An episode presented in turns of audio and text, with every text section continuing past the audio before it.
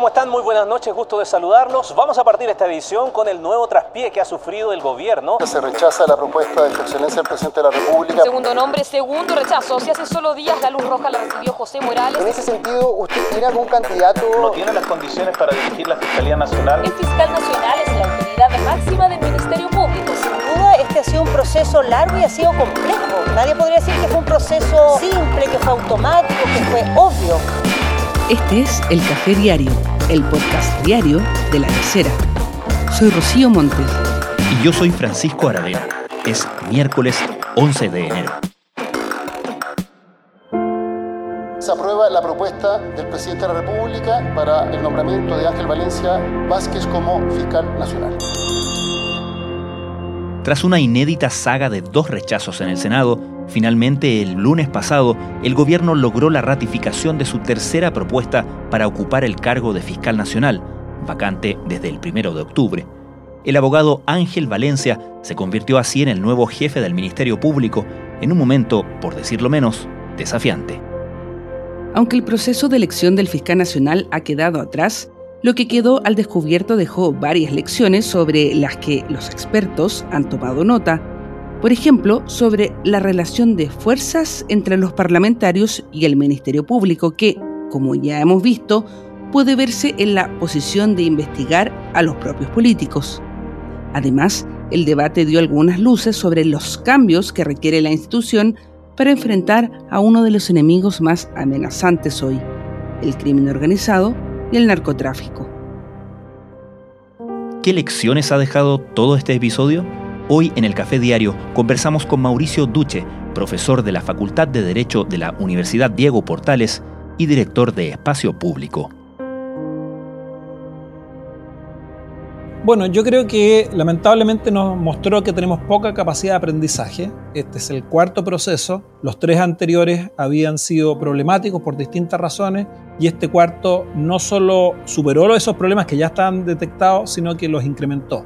Por tanto, en mi opinión, me parece que lamentablemente no es posible esperar que a partir de solo cambios de prácticas mejoremos, sino que hay que pensar cambios institucionales, de diseño institucional, para lograr este objetivo, tener un proceso que arroje un mejor resultado. Y nos parece importante que en este tercer intento eh, se ha logrado una mayoría muy superior a la, a la, exigida, pero además la alianza de gobierno ha tenido un apoyo muy macizo a la propuesta del presidente. ¿Y cuáles son esas prácticas que deberían dar en el futuro un mejor resultado en la elección de un fiscal nacional, Mauricio? Sin cambios legales, podríamos haber hecho un proceso mucho más transparente y con mejor justificación y con mayores antecedentes en la primera etapa, que es la que interviene la Corte Suprema. Recordemos, la Corte Suprema solo dio 10 minutos a 17 candidatos para presentar un plan que en 10 minutos comprenderán ustedes es generalísimo, sin ninguna interacción y luego con eso, más la revisión de los antecedentes que ellos acompañaron, su currículum, qué sé yo, se votó. Y quedó a la vista que los antecedentes eran completamente insuficientes porque después tuvimos mucha información muy relevante respecto a las personas que integraron la esquina que podrían haber sido decisivas para esta decisión. Esto tiene que ser mejorado y tiene que mejorar el nivel de justificación. Recuerden, además aparecieron nuevamente las reuniones como un factor relevante, reuniones ya sea formales que fueron pedidas por algunos candidatos y quedaron registradas, o reuniones tipo comidas donde no sabemos bien qué es lo que se pudo haber conversado. Todas esas son prácticas que deberían mejorar.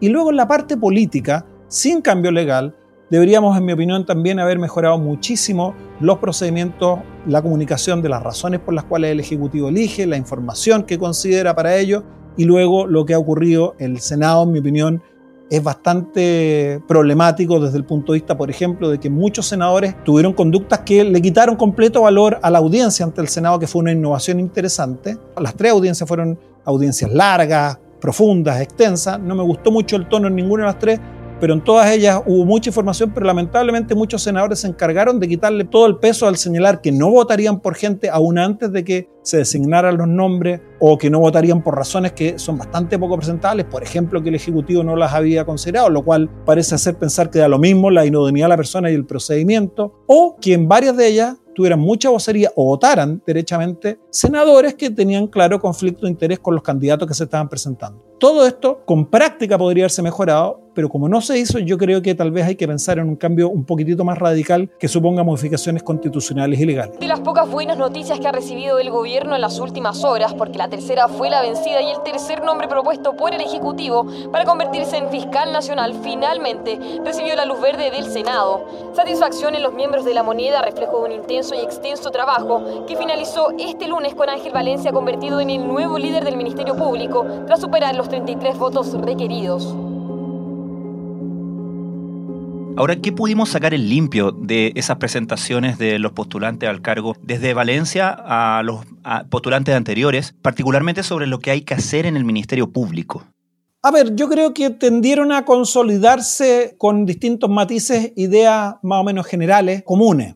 Yo creo que eh, en general ha primado una primera idea, que hay un particular momento muy sensible desde el punto de vista de la criminalidad, de la realidad criminal que está ocurriendo en Chile, que requiere un cambio de estrategia del Ministerio Público. Todos asumen, ¿cierto?, que estamos enfrentando fenómenos criminales más complejos, más violentos, más graves, que el Ministerio Público no está enfrentando bien y esto supone cambios en el Ministerio Público. Yo diría que esta es una idea fuerza.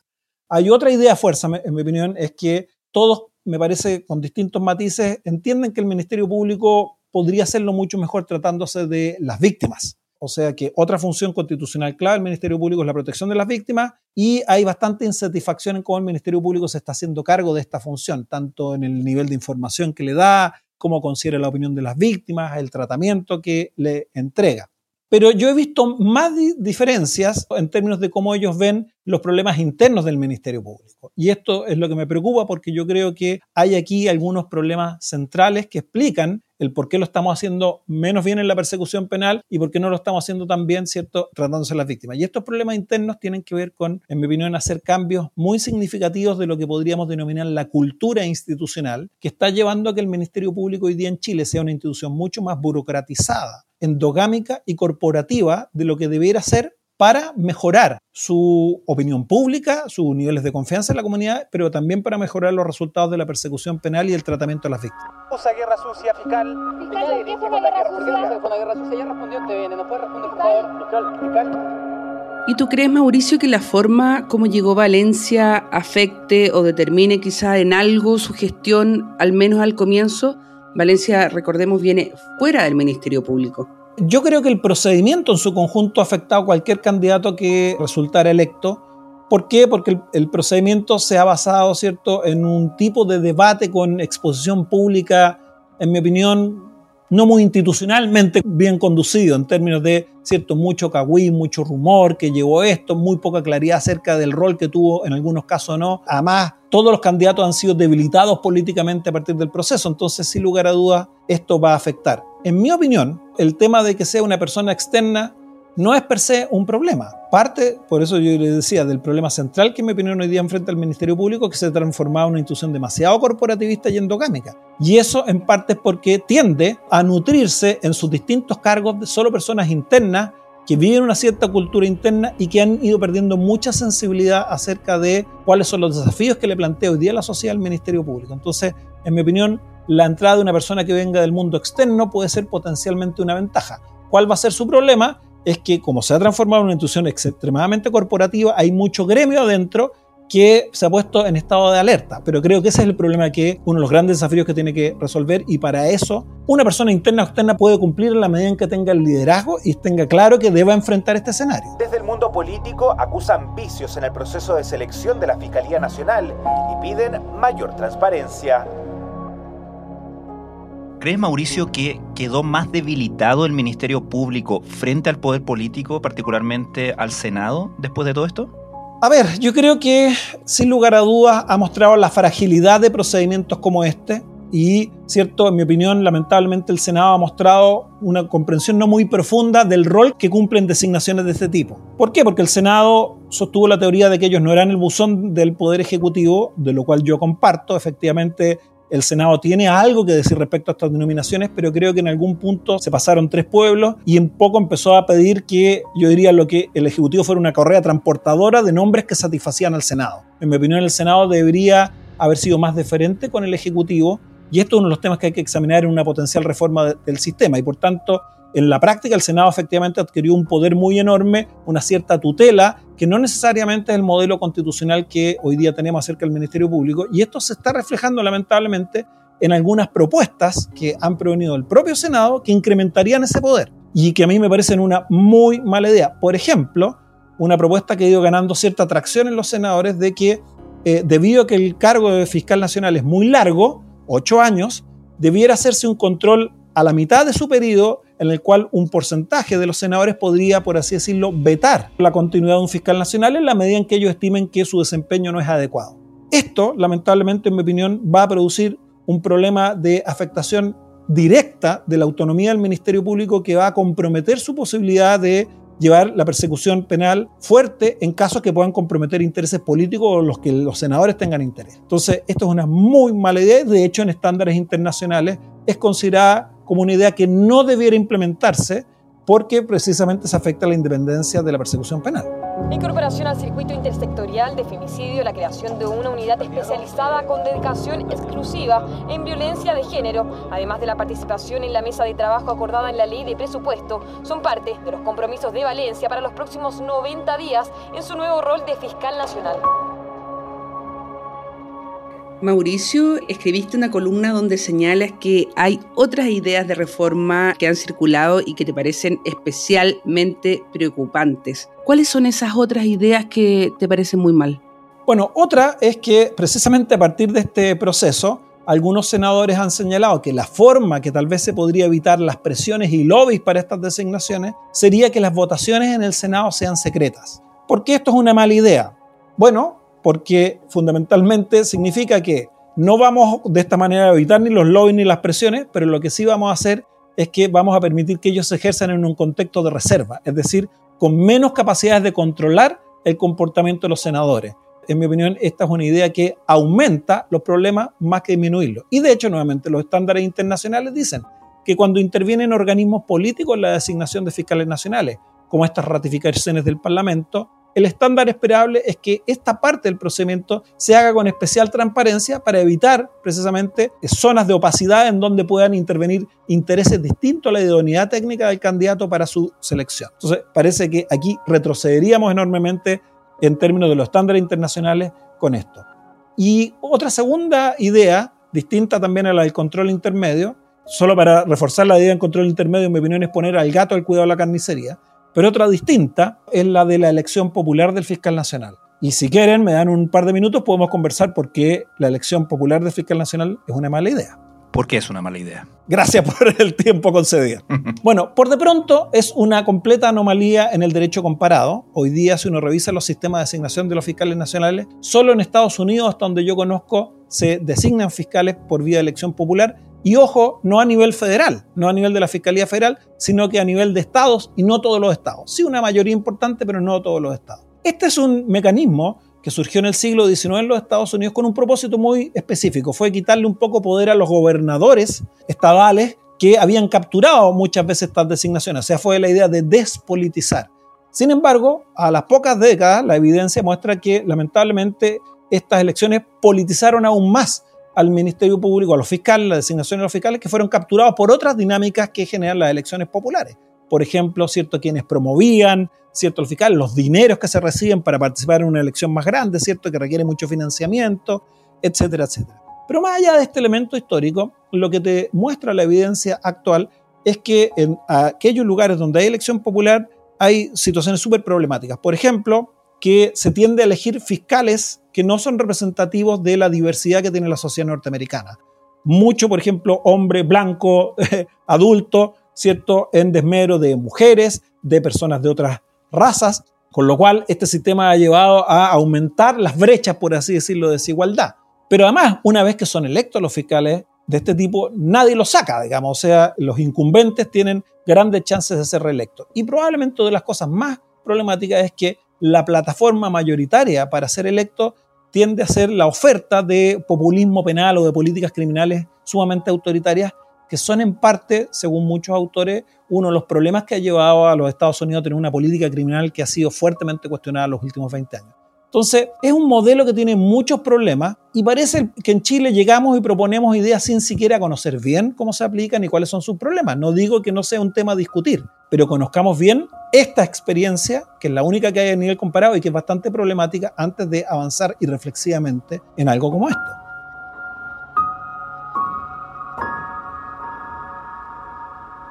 Mauricio, este año enfrentaremos un nuevo proceso constituyente, un nuevo intento por las ideas que hemos conocido, que han circulado, ¿qué incógnitas crees que va a plantear este proceso respecto del funcionamiento del Ministerio Público, por ejemplo?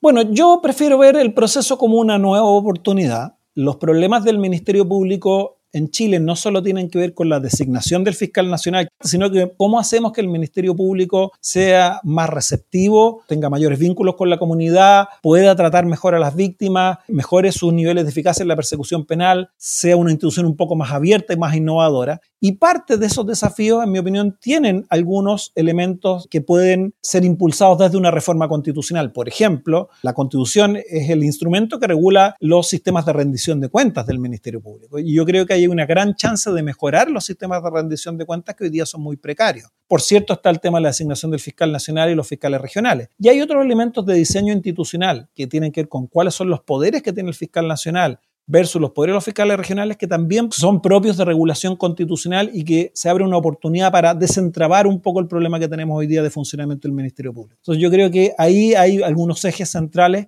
que van a tener que ser examinados en esta oportunidad. En mi opinión, la propuesta constitucional que fue rechazada en septiembre pasado intentaba hacerse cargo de algunos de estos problemas, pero las soluciones no eran necesariamente las mejores. Así que tenemos una nueva chance de volver a pensarlo con un poquitito más de calma. Acá lo importante, para que no perdamos de vista de qué estamos hablando, es cómo fortalecemos la persecución penal en Chile, cómo fortalecemos el rol de la Fiscalía Nacional, que tiene muchos, muchos desafíos. Mauricio, uno de los puntos en los que parece haber mayor consenso respecto de lo que va a tener que enfrentar la Fiscalía ahora y que tiene que enfrentar en el presente es particularmente el crecimiento del crimen organizado y el narcotráfico. ¿Crees que tenemos la infraestructura institucional necesaria para enfrentar esto? ¿Es un tema de gestión y personas o es necesario hacer mayores ajustes en este tema? A ver, yo creo que de ambas y no solo del Ministerio Público. Te explico esta idea. Me parece que potencialmente nuestro Estado ha ido quedando atrasado en disponer ciertas herramientas, no solo normativas, sino que, por ejemplo, investigativas. ¿A qué me refiero? Nuestra capacidad de investigación forense, pericial, en mi opinión, se ha quedado atrasada. Y si nuestro país quiere mejorar su capacidad de investigar y esclarecer delitos más complejos, tiene que tener capacidad técnica, forense, pericial, más amplia y de mejor calidad que la que tenemos hoy día.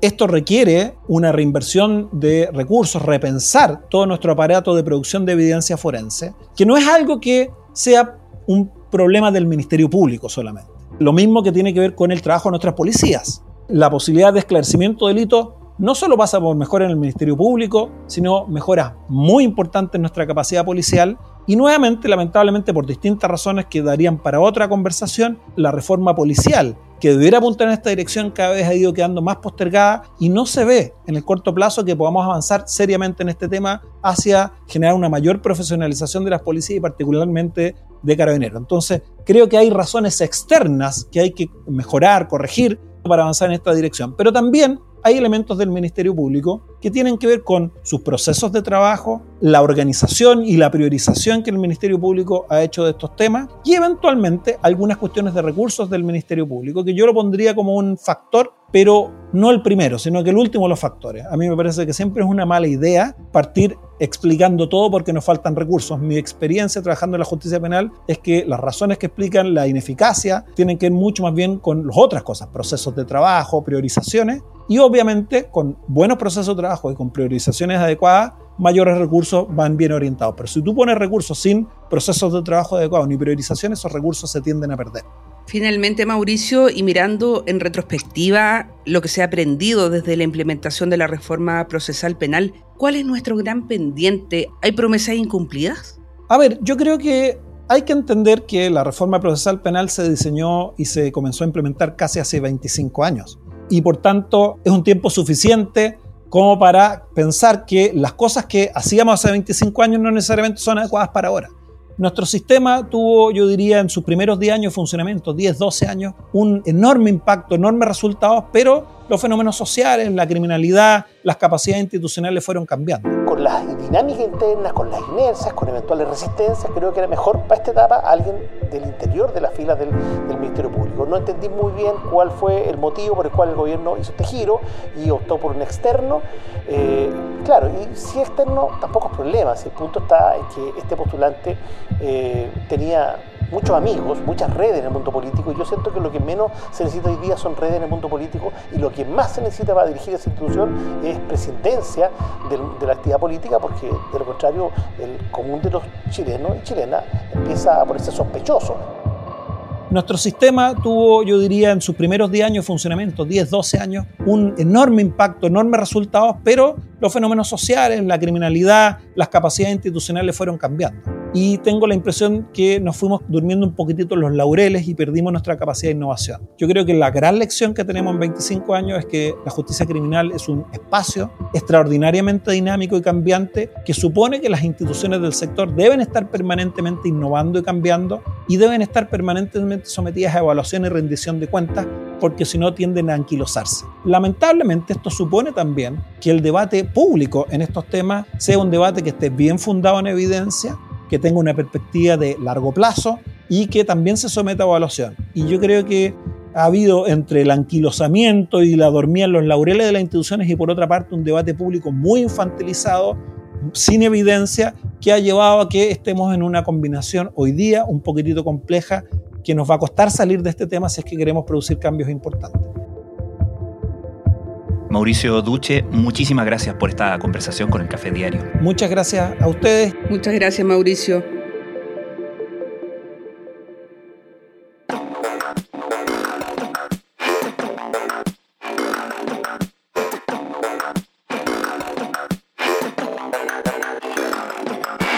El Café Diario es una producción de La Tercera.